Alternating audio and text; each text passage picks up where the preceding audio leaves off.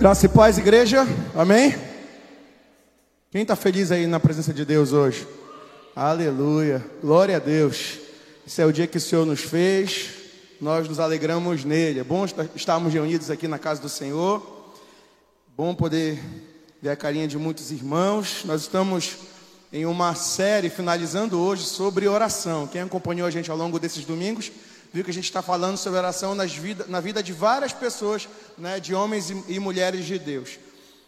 Hoje, é, como é o fechamento dessa série, é um dia muito especial, uma noite muito especial, porque nós vamos falar de ninguém menos do que e ninguém mais do que Jesus, o nosso modelo maior de oração.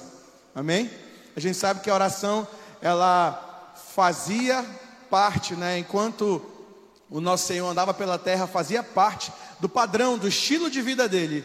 Ele amava orar, porque assim ele ele mantinha a sua comunhão com o Pai no cumprimento da sua missão. Nós vimos com tantos homens e tantas mulheres o quão bom é orar, o quanto que a oração nos ensina. Né? Eu não sei quantos têm colocado em prática, aumentar, intensificar mais a sua vida de oração, o seu tempo de devocional mas quem tem aumentado esse tempo consegue perceber a diferença. Porque quanto, quanto mais você ora, mais você se aproxima do Senhor, quanto mais você ora, mais o ambiente ao seu redor vai mudando. Quanto mais você ora, mais a sua carne vai sendo mortificada para que o Espírito possa crescer dentro de você. Amém?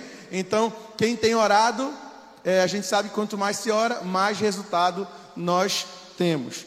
E nesses próximos minutos eu quero partilhar com vocês é uma, a palavra que o Senhor ministrou no meu coração. A gente vê muitos momentos é, onde o nosso Senhor se retirava, era comum ele se retirar para orar, né? Então, quando, por exemplo, quando ele estava com, com, os discípulos no barco, né? antes dele andar sobre as águas, ele se retira para orar, vai para um lugar onde ele fica sozinho orando. A gente vê na Bíblia que quando ele cura, lá em Lucas no capítulo 5, fala que depois que ele cura um leproso, né, depois que o leproso diz que quer ser curado e ele cura o leproso, ele sai. A multidão quer vir falar com Jesus, toda vem para cima dele e ele se aparta porque ele precisava ir orar. Então Jesus ele caminhou até o fim da sua vida. Quando ele foi para o Getsemane, também lá ele foi orar, né? Ele disse, Senhor, é, é, ele fala assim, é, afasta de mim esse cálice, contudo não seja feita a minha vontade, mas a vossa vontade. Numa dessas orações que o Senhor fez, tem uma que a gente vai meditar um pouquinho. Eu quero que você abra, você que está com a sua Bíblia, você pode abrir a sua Bíblia no Evangelho segundo João, né, no capítulo 17.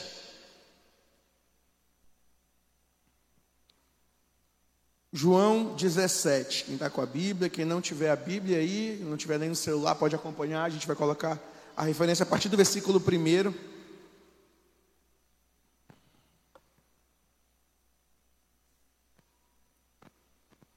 Quem achou, diz amém. Amém. Tem mais gente procurando aí. Eu vou esperar mais 10 segundos aí. Vamos lá. Desembainha a espada. Um, dois, três. Bora lá, Fabrício. Bora lá. Tiaguinho, bora. Todo mundo está penando na Bíblia. Quem não está, seminário teológico reino, né, pastor Medo? Para poder manusear mais rápido a palavra do Senhor. João, vou perguntar de novo. Quem achou, diz amém. Agora, aumentou, amém. Isso aí.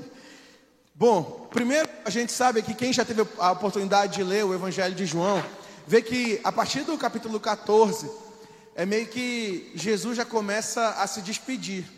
Ele começa a confortar os discípulos, ele já sabe que a missão dele já estava chegando ao fim, né? ele passa pelo processo de, de com Pedro, com Judas, né, indicar o traidor. E aí ele confortando os discípulos, explicando que a hora dele era chegada. Essa chega, é, ele começa a falar sobre a morada que ele vai preparar. Ele fala depois sobre é, a videira verdadeira. E depois disso ele na última ceia, antes dele sofrer né, os acontecimentos que o levariam à morte, ele reúne ali os seus discípulos para fazer essa oração que nós vamos ler. Então, quem está com a Bíblia vai acompanhar comigo. Quem não tiver, pode olhar no nosso telão. Nós vamos ler aqui do 17, capítulo 1 em diante. Diz assim: Tendo Jesus falado estas coisas, levantou os olhos ao céu e disse: Pai, é chegada a hora glorifica a teu filho, para que o filho te glorifique a ti. Assim como lhe conferiste autoridade sobre toda a carne, a fim de que ele conceda a vida eterna a todos os que lhe deste.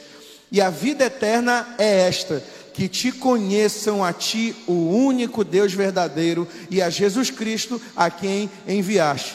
Eu te glorifiquei na terra, consumando a obra que me confiastes para fazer. E agora, glorifica-me, ó Pai, contigo mesmo, com a glória que eu tive junto de ti antes que houvesse mundo. Manifestei o teu nome aos homens que me deste do mundo. Eram teus, tu nos confiaste, e eles têm guardado a tua palavra. Agora eles reconhecem que todas as coisas que tens me dado provêm de ti, porque eu lhes tenho transmitido as palavras que me deste e eles as receberam, e verdadeiramente conheceram que saí de ti e creram que tu me enviaste. Senhor Deus, essa é a tua palavra. Nós apresentamos os nossos corações, a nossa mente diante de ti. Leva toda a mente cativa até o teu altar, até a tua presença, para que possamos ouvir, receber, entender aquilo que o Senhor quer ministrar aos nossos corações. Tu és o nosso maior modelo, Senhor, em tudo e nós queremos aprender com o Senhor. Fala conosco, porque precisamos ouvir a tua voz, em nome de Jesus. Amém. Vamos parar aqui no, no versículo 8, a gente vai continuar já já. Mas para a gente conseguir entender, esse João capítulo 17, ele começa com essa oração né, de Jesus e ele começa endereçando né, essa mensagem para os discípulos. Ele começa a falar né, para os discípulos, depois ele começa a falar, direcionar ao Pai, a gente vai ler daqui a pouquinho, já falando ao céu. Só que nessa de falar com os discípulos, ele não está falando somente com os discípulos que estavam ao redor dele. Ele estava falando da igreja futura, ele já começava a orar não só por esses que caminhavam com ele, mas ele já orava pelas, pelas vidas e pelas gerações que ouviriam falar do Senhor Jesus, a geração na qual nós estamos incluídos também. A mensagem chegou através dessa oração, porque homens e mulheres foram pregando, foram perseguidos e pregando até que a mensagem chegasse em cada um de nós. O nosso Senhor Jesus, ele é modelo de tudo. Na Bíblia a gente costuma pontuar, por exemplo, que ele é o nosso modelo de mansidão e de humildade, porque ele diz assim: ó, aprendei de mim. Jesus fala: aprendei de mim que sou manso e humilde de coração. Só que ele também ele nos ensina muito, porque Jesus, ele, como eu disse, ele sempre se retirava para orar. Mas não bastasse isso, Jesus não tomava nenhuma decisão sem antes falar com o Pai. Ué, mas ele não era Deus, por que ele precisava orar? Ele entendia que a oração, ela estabelecia, estabilizava, ela fortalecia a comunhão com o Pai. Que é por isso que nós oramos, nós oramos para ter comunhão com o Pai. Quando o Senhor Jesus vai escolher, né, quem vai caminhar com ele, ele foi primeiro orar.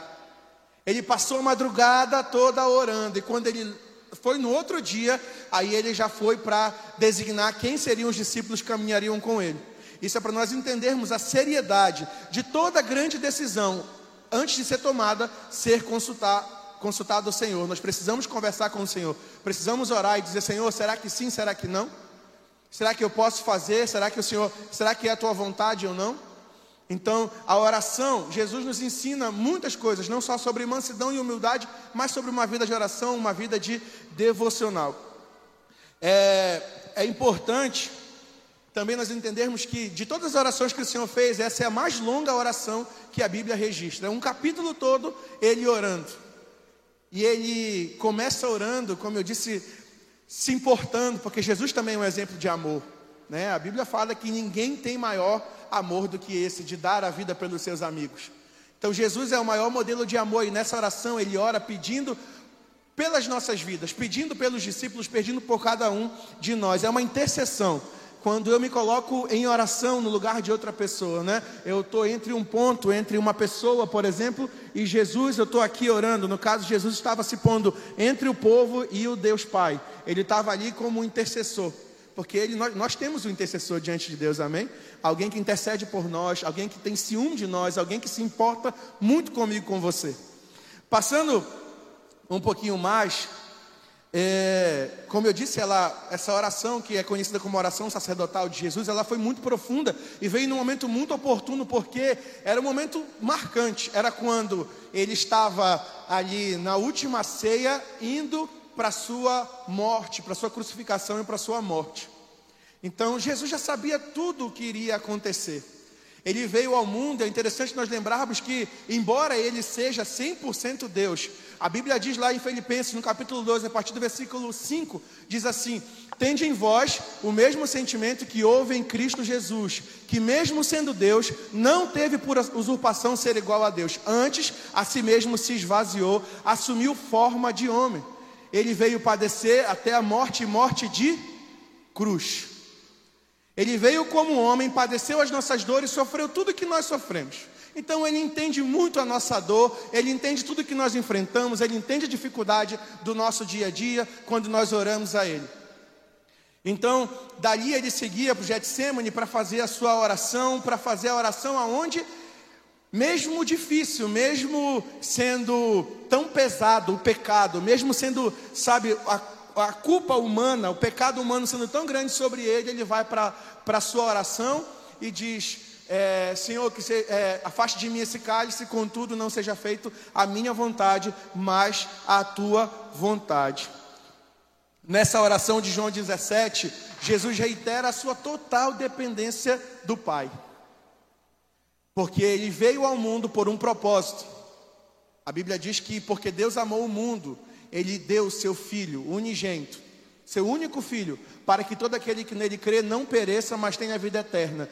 Deus Pai enviou seu filho amado Jesus para morrer por cada um de nós. Jesus veio ao mundo, padeceu as nossas dores. A Bíblia diz que, como um cordeiro mudo, ele foi até o matadouro. Ele morreu por, por amor a cada um de nós. Então, ele cumpriu um plano e ele sabia onde era a linha de chegada né, desse propósito, dessa missão.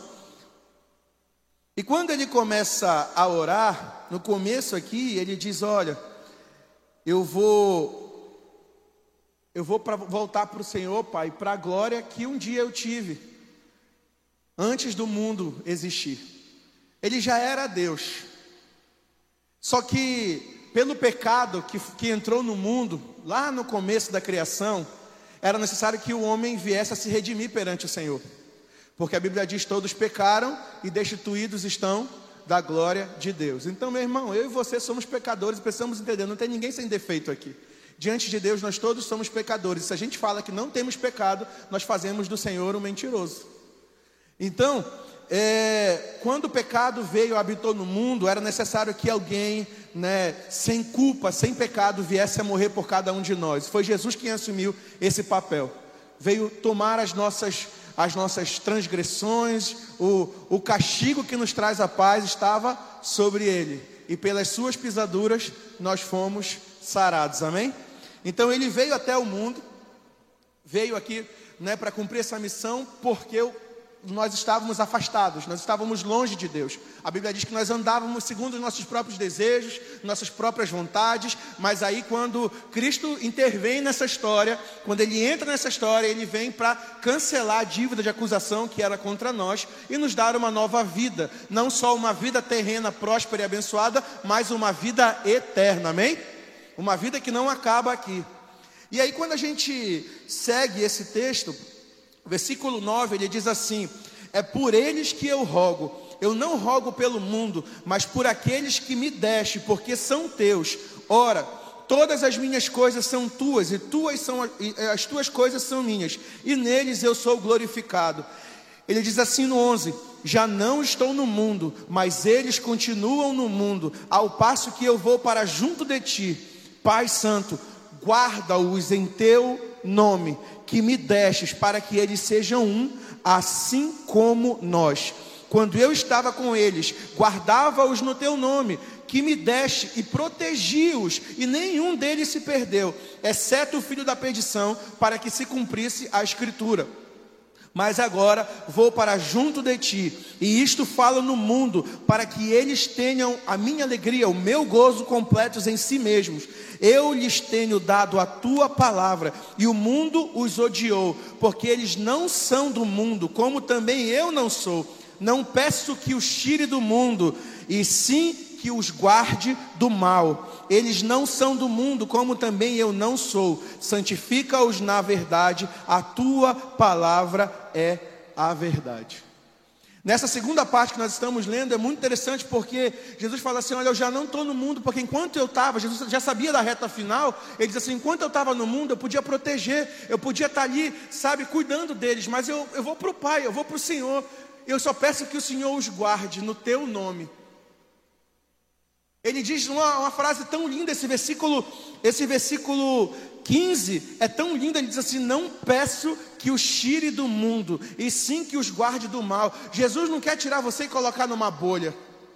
Jesus não quer que você, sabe, deixe de viver, se entregue à morte por causa da dificuldade. Jesus, nosso maior exemplo, ele diz assim: Olha, no mundo, eu, você, no mundo nós teremos aflições, mas tem de bom ânimo, porque eu venci o mundo. O nosso maior modelo diz assim: ó, vocês vão passar assim por, por problemas, vocês vão passar por situações ruins. Não vai ser fácil, não, a vida do crente. E aí, quando ele diz assim, ó, Senhor, eu peço que, Deus, eu peço que o Senhor não os tire do mundo, mas o Senhor os guarde do mal. E o, a Bíblia fala que o mundo ele jaz no maligno, o mal está espalhado em tudo quanto é canto. O mal está tentando invadir as nossas casas, nossa família. O mal está tentando rodar tudo que ele pode, porque é para isso o inimigo ele veio para roubar, matar e destruir. Enquanto ele não acabar com a sua família, com o seu casamento, com seus princípios, com seus valores, ele não vai, com a sua vida espiritual, ele não vai desistir, ele não vai sossegar. E aí ele diz assim: guarda então, Senhor, Deus Pai, né? Guarda, Pai, eles é, do mal. O desejo do nosso, do nosso Deus, do nosso Senhor, é que nós não nos entreguemos ao mal. Ele diz mais, ele diz, ó, portanto, não, não, não pague o mal com o mal, para que o mal não habite em cada um de nós. O mal não pode ser, ah não, fizeram algo contra mim, dessa vez eu vou pagar com o mal. Vai ver como é que vai ser as coisas aqui. Vou mostrar que o negócio é mais embaixo. O mal, ele não pode habitar na nossa vida.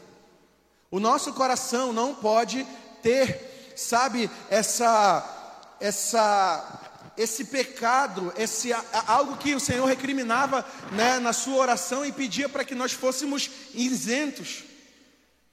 Essa palavra de Deus é muito forte para cada um de nós. Ele fala assim: Eu não peço que tire você. O Senhor está dizendo: Eu não quero que ele saia do mundo, mas eu quero que ele esteja guardado do mal. E às vezes a gente vê o mal e muitas vezes a gente, a gente se joga nele, né? A gente sabe que é errado, mas se joga no mal se joga naquilo que não é certo, naquilo que não vem de Deus. A gente às vezes faz escolhas propositalmente ruins, sabendo que tem consequências, mas não esperando que elas sejam tão intensas. E aqui ele continua falando. Ele diz assim: eles não são do mundo. Ele diz assim no 14: Eu lhes tenho dado a tua palavra e o mundo os odiou, porque eles não são do mundo, como também eu não sou.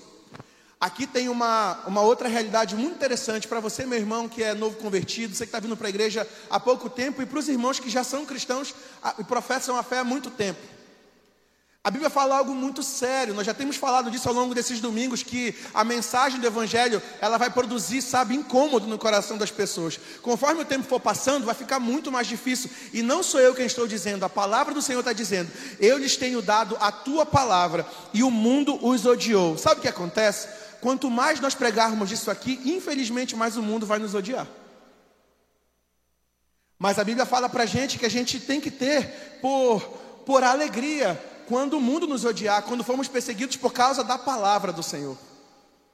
Infelizmente, a Bíblia não vai falar tudo que nós queremos ouvir. Porque a gente espera que na Bíblia a gente encontre como uma caixinha de promessa que a gente abre e sempre esteja uma coisa positiva. Mas quando tem algo de condenação na Bíblia, a gente não quer falar. Por quê? Porque não quer ter inimizade com as pessoas. Só que vai chegar uma hora, meu irmão, se você é cristão, protestante, católico, você está nos assistindo em casa, eu quero dizer uma coisa: a palavra de Deus ela é muito clara. À medida que nós formos pregando, ele diz assim: ó, Eu lhes dei a tua palavra, mas o mundo os odiou. Porque é muito complicado se falar hoje de princípios bíblicos, é muito complicado hoje se falar de, da verdade. A gente fala hoje que não, não se pode mentir, não se pode trair, não se pode roubar. Quando a gente fala isso, ato é careta. Você é excluído das, das, das rodas, excluído da situação, porque você está falando aquilo que a Bíblia diz que não, que não se deve fazer, e acaba que o mundo vai te isolando. Na verdade, ele está começando a te odiar. Eu vou confessar uma coisa minha que talvez seja de muitos irmãos aqui. Eu não gosto de me indispor com ninguém, eu não gosto de ter problemas. Se eu tiver que ter problemas, eu gosto de resolvê-los. Mas, talvez alguns irmãos também falam, eu não gosto disso, eu não gosto de, de problema. Mas existem, uma, existem situações em que, infelizmente, porque eu estou falando na nossa natureza, muita gente que não gosta disso, vai ter que passar. Muita gente não vai gostar de você pelo fato de você ser cristão. E não é o fato de você ser intolerante, não é o fato de você, nada disso. É o fato de que se a gente tem que viver a palavra, isso vai transparecer ruim para muita gente.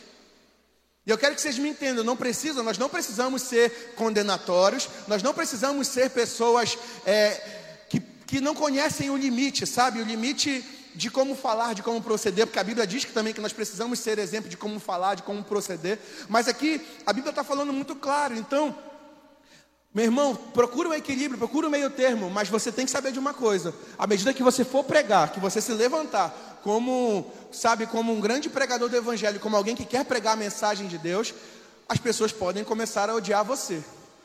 E na verdade não é bem você, elas vão odiar a palavra, porque é o que a Bíblia diz. Mas e aí, eu vou parar de pregar a palavra de Deus? É o que a Bíblia já nos alerta. Todo mundo consegue entender isso, amém? E aí ele continua falando, ele diz assim: eles não são do mundo, como também eu não sou. Ele diz assim: ó, santifica-nos, santifica-os na verdade.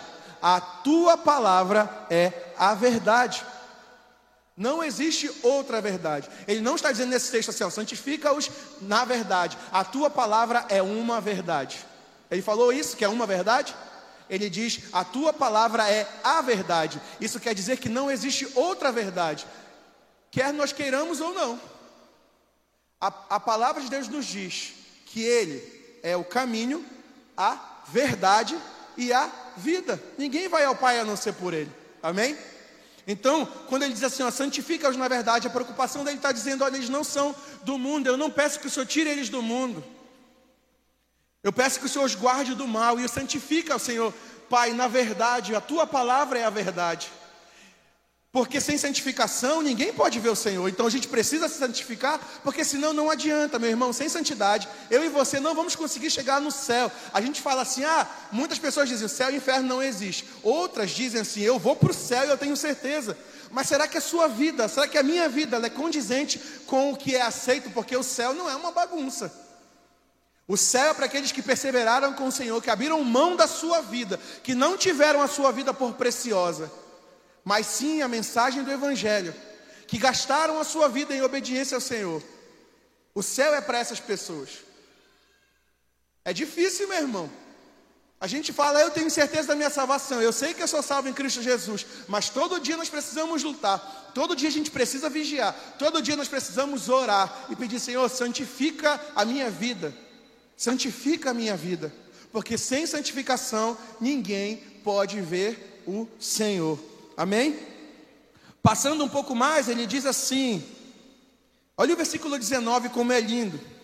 E a favor deles eu me santifico a mim mesmo, para que eles também sejam santificados na verdade. Não rogo somente por estes, mas também por aqueles que vierem a crer em mim. Ele está falando de você.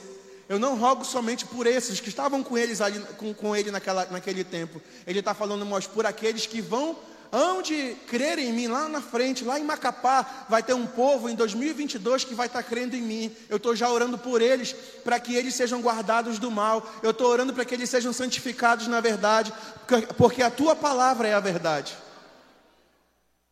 Sabe, você pensa assim, é, mas será que Deus se importa comigo? Importa. Deus se importa com você sim. Ninguém se importa comigo, ninguém me ama, ninguém gosta de mim, meu irmão. Jesus te ama, Jesus gosta, Jesus se importa com você. E desde aqui ele já orava pela minha e pela sua vida. Ele está dizendo: está vendo o irmãozinho? Está vendo o irmão César? Está vendo Amanda? Eu não peço que você, Pai, tire eles do mundo, mas que você os guarde do mal. Que santifique eles na verdade, porque a tua palavra é a verdade. Meu irmão, você quer se santificar, quer obedecer o que o Senhor fala? É só ler isso aqui, ó. É só ler isso aqui. Eu não sei quantos têm o hábito de ler. Tem livros na Bíblia que o irmão fala assim para mim: ah, pastor, é bacana ler Salmos. É bacana ler Provérbios, Eclesiastes é muito bacana. Mas aqueles livros lá, é Deuteronômio, né, Levítico, Exodo, que o irmão não sabe nem falar o nome, né? Esses aí que fica falando, e fulano gerou a ciclano, beltrano, e, sabe? E aí fica falando a genealogia. Aí, esses eu não gosto de ler, pastor. A Bíblia é um, é um pão diário, é um maná para a gente. Sabe? É bom ler livros, eu gosto muito de ler livros. A gente vai não só enriquecendo nosso vocabulário, aumentando nosso conhecimento, mas quando a gente lê a Bíblia, que não é um livro comum, saber, por que, que a Bíblia é diferente dos outros livros? Questão do seminário teológico reino, porque ela é inspirada por Deus e ela tem vida. Tudo aqui é a palavra de Deus. Não contém, ah, aqui uma parte é a palavra de Deus. Não, isso aqui é a palavra de Deus, inspirada por Ele, amém? E aí ele fala assim: ele começa a falar assim: Não rogo somente por estes, mas também por aqueles que vierem a crer em mim, por intermédio da Sua palavra, a fim de que todos sejam um, e como és tu, ó Pai, em mim e eu em ti, também sejam eles em nós, para que o mundo creia que tu me enviaste eu lhes tenho transmitido a glória que me tens dado, para que sejam um como nós o somos, eu neles e tu em mim, a fim de que sejam aperfeiçoados na unidade. Fala comigo, unidade. Para que o mundo conheça que tu me enviastes e o, os amastes, como também amastes a mim. Olha o que ele termina falando: para que o mundo saiba, creia que eles são amados como o Senhor Pai me amou. É muito importante nós lembrarmos que não existe distinção no amor de Deus. Ah, Deus ama mais esse filho, Deus ama mais esse filho. Daquele ali, Deus não gosta, não. Deus ama só um pouquinho. Deus ama só a rebarba, né? Não existe isso. Não há nada que nós possamos fazer para que o Senhor nos ame mais. Não há nada que nós deixemos de fazer para que o Senhor deixe de nos amar ou nos ame menos. Ele escolheu nos amar. E é nisso que consiste o amor, em que Cristo entregou a sua vida pelos seus amigos. Ninguém tem maior amor do que esse. É o que a Bíblia nos diz. Então, quando a gente lê aqui, ele fala: olha, a maior, o alvo dessa oração, né, de, de João, capítulo 17, era para da excelência da unidade, Deus quer que nós sejamos um corpo perfeito e bem ajustado. Quem está perto da sua família aqui? Alguém da sua família? Alguém está perto? Olha para essa pessoa que é da tua família do teu lado. Sabe o que Deus quer? Deus quer que você esteja cada vez mais próximo dessa pessoa. Que, os, que, que vocês sejam unidos pelo vínculo do amor perfeito, do amor incondicional. Deus não quer que o mal entre na sua casa, na sua família, nos seus relacionamentos. Deus não quer isso. Deus quer manter vocês assim unidos. Deus quer que vocês aí na casa de vocês, na casa, na casa de vocês, mas também na igreja, que vocês, que nós sejamos um corpo perfeito e bem ajustado. E eu vou dizer uma coisa para vocês: conforme o tempo for passando, você pode notar isso, conforme o tempo for passando, maiores vão ser as artimanhas de Satanás para tentar destruir os laços da tua família. E você tem que estar ciente quando as primeiras brechas acontecerem, quando os primeiros, as primeiras crises, instabilidades acontecerem no seu relacionamento, na sua casa, é hora de você dobrar o seu joelho, como o Senhor Jesus ensina, para proteger, para orar pela tua família, pelos teus, porque senão Satanás vai conseguir levar a tua casa, e o Senhor não quer isso. O Senhor, ele morreu, ele morreu, ele derramou o sangue dele na cruz do Calvário, por um corpo que ele quer unido e não dividido.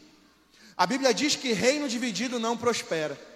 Nós falamos domingo passado sobre isso. A gente briga por muita coisa, briga por time de futebol. Eu não tenho culpa se você torce para o Flamengo, sabe?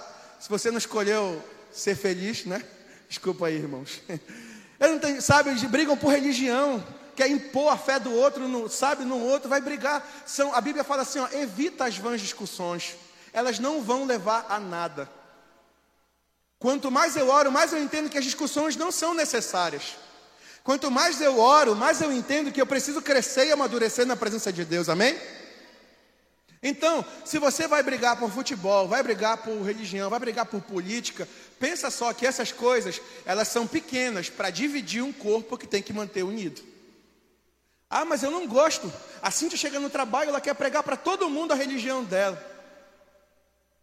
Ah, mas eu não gosto do comportamento fulano de tal. Ah, mas eu não gosto de... Meu irmão, eu disse isso no domingo passado e vou repetir. Aquilo que nos une é muito maior do que aquilo que nos separa. Nós temos um Deus de amor que morreu. Sabe, gente, ele entregou o sangue, o corpo dele. A Bíblia diz que o sangue dele foi vertido na cruz por amor a cada um de nós, para que lá em 2022 Jesus falasse assim, ó, eu vou morrer, mas lá em 2022 eles vão se dividir por causa de futebol, de religião, de gosto e de política. Você acha que Jesus, ele, quando ele morreu na cruz, ele pensava que ia ser assim? Ele pensou que ele ia dar o, a, a vida dele por amor a cada um de nós, para que a gente viesse a se degladiar. Meu irmão, já tem tanto problema acontecendo no mundo e a gente às vezes está caçando confusão. Eu disse isso ontem no pequeno grupo, eu falei assim, ó, Deus não nos chamou para sermos causadores de contenda, até porque Deus abomina quem causa contenda. Deus nos chamou, ele disse assim, ó, bem-aventurados os pacificadores, porque eles herdarão a terra. Deus quer gente que vá pacificar e não criar confusão.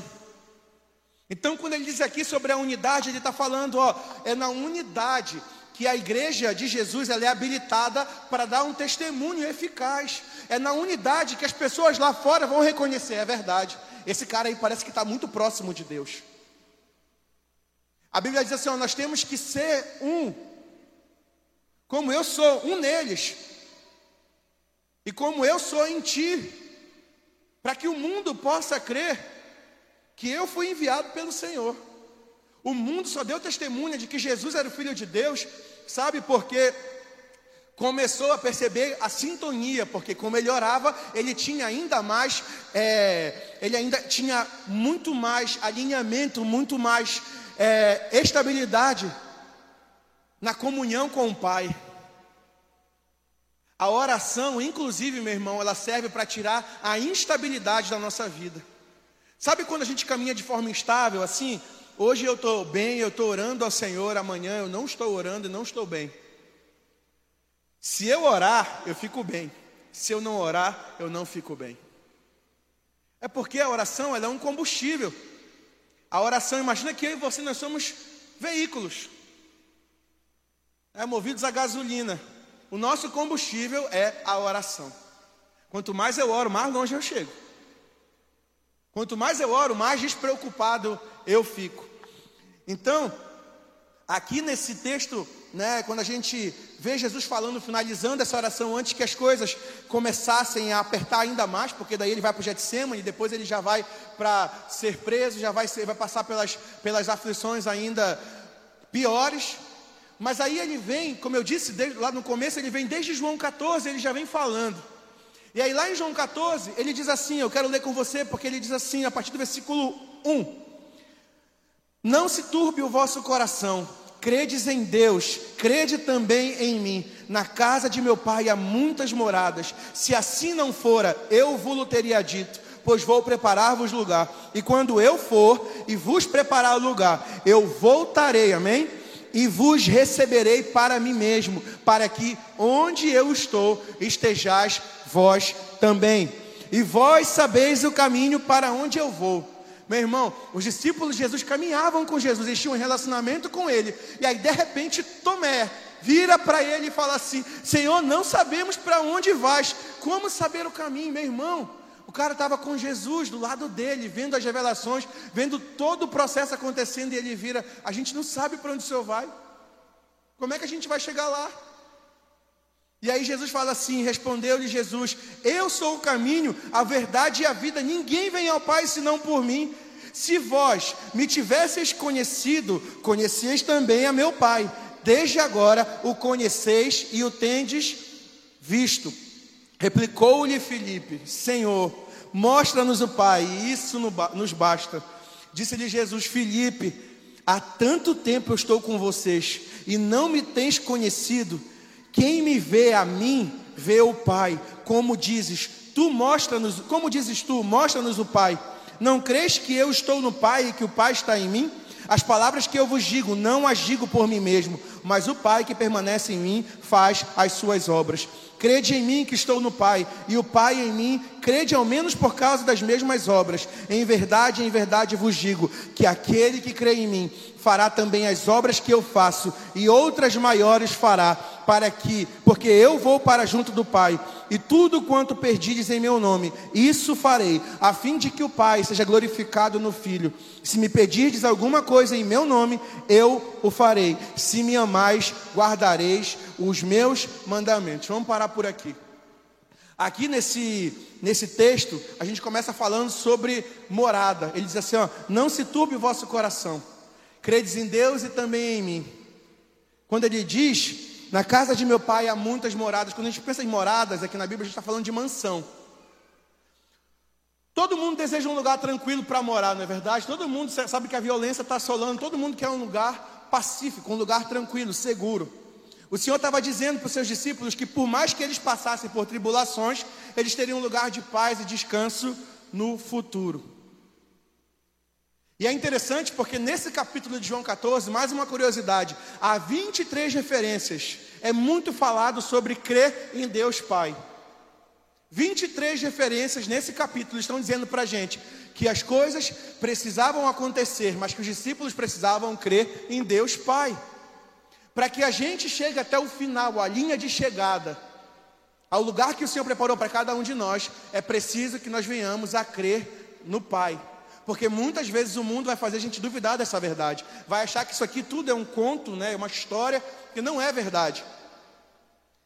E é outro ponto interessante, ele diz para a gente, no versículo 3 e 4, ele diz assim: Quando eu for e vos preparar lugar, voltarei e vos recebereis para mim mesmo, para que onde eu estou estejais vós também.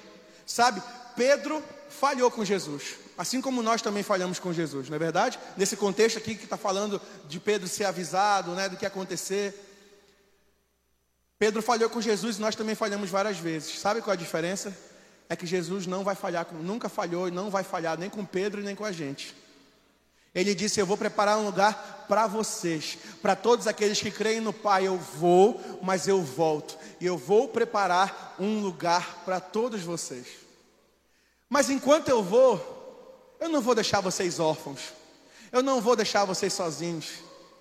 Eu vou para o Pai, mas eu vou enviar um outro consolador, o Espírito da verdade que o mundo não conhece porque não recebeu, mas vós, vocês conhecem, porque ele habita em cada um de vocês.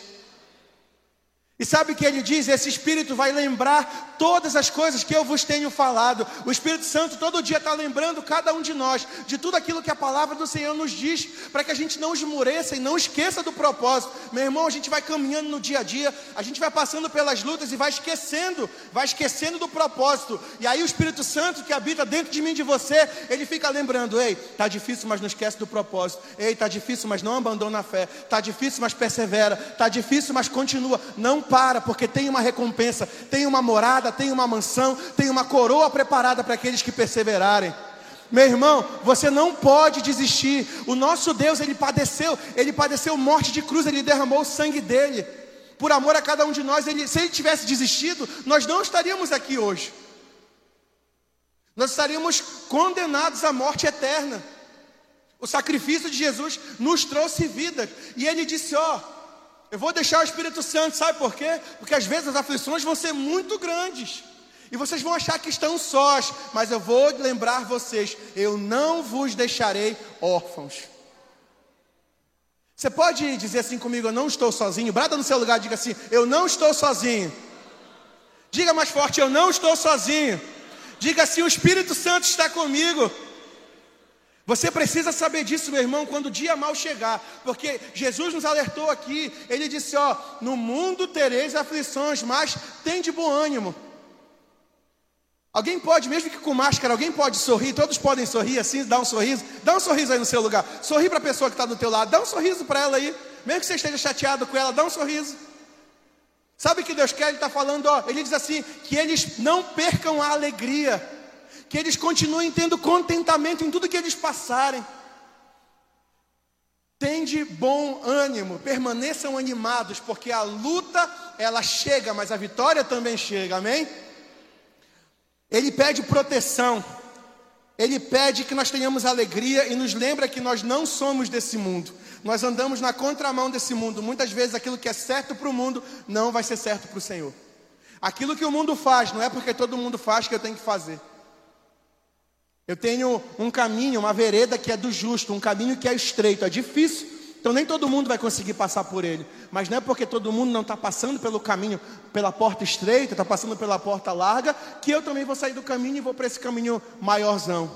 Eu vou continuar no desafio, porque eu sei que eu não estou só. Vai valer a pena. Lá no final eu vou estar com o Senhor Jesus na mansão celestial que Ele preparou para mim. Amém? O amor não se resume apenas ao sentimentalismo. Ele diz assim: se me amais, guardareis os meus mandamentos. Eu quero chamar o pessoal do louvor aqui. A Bíblia nos mostra muitas coisas. E principalmente através da vida de Jesus, de Jesus nós aprendemos que os cristãos aqui, eles vivem Deus no mundo que muitas vezes está sem Deus. Por isso que Jesus está falando assim: Eu não quero que tire eles do mundo, eu quero que guarde ele do mal. O mal vai bater todo dia na tua porta e você vai dizer: Eu não vou abrir a porta para o mal. Eu não vou abrir a porta para o pecado, eu não vou abrir a porta para nada que me condene. Porque eu já sou livre, eu não preciso viver no pecado. O pecado já não me subjuga mais, eu não estou mais abaixo dele. Alguém aqui é livre em Cristo Jesus? Onde estão aqueles que são livres em Cristo Jesus? Glória a Deus, se você é livre em Cristo Jesus, você precisa viver segundo o nosso maior modelo de oração. Eu quero que você fique de pé no seu lugar. Todos fiquem de pé no seu lugar.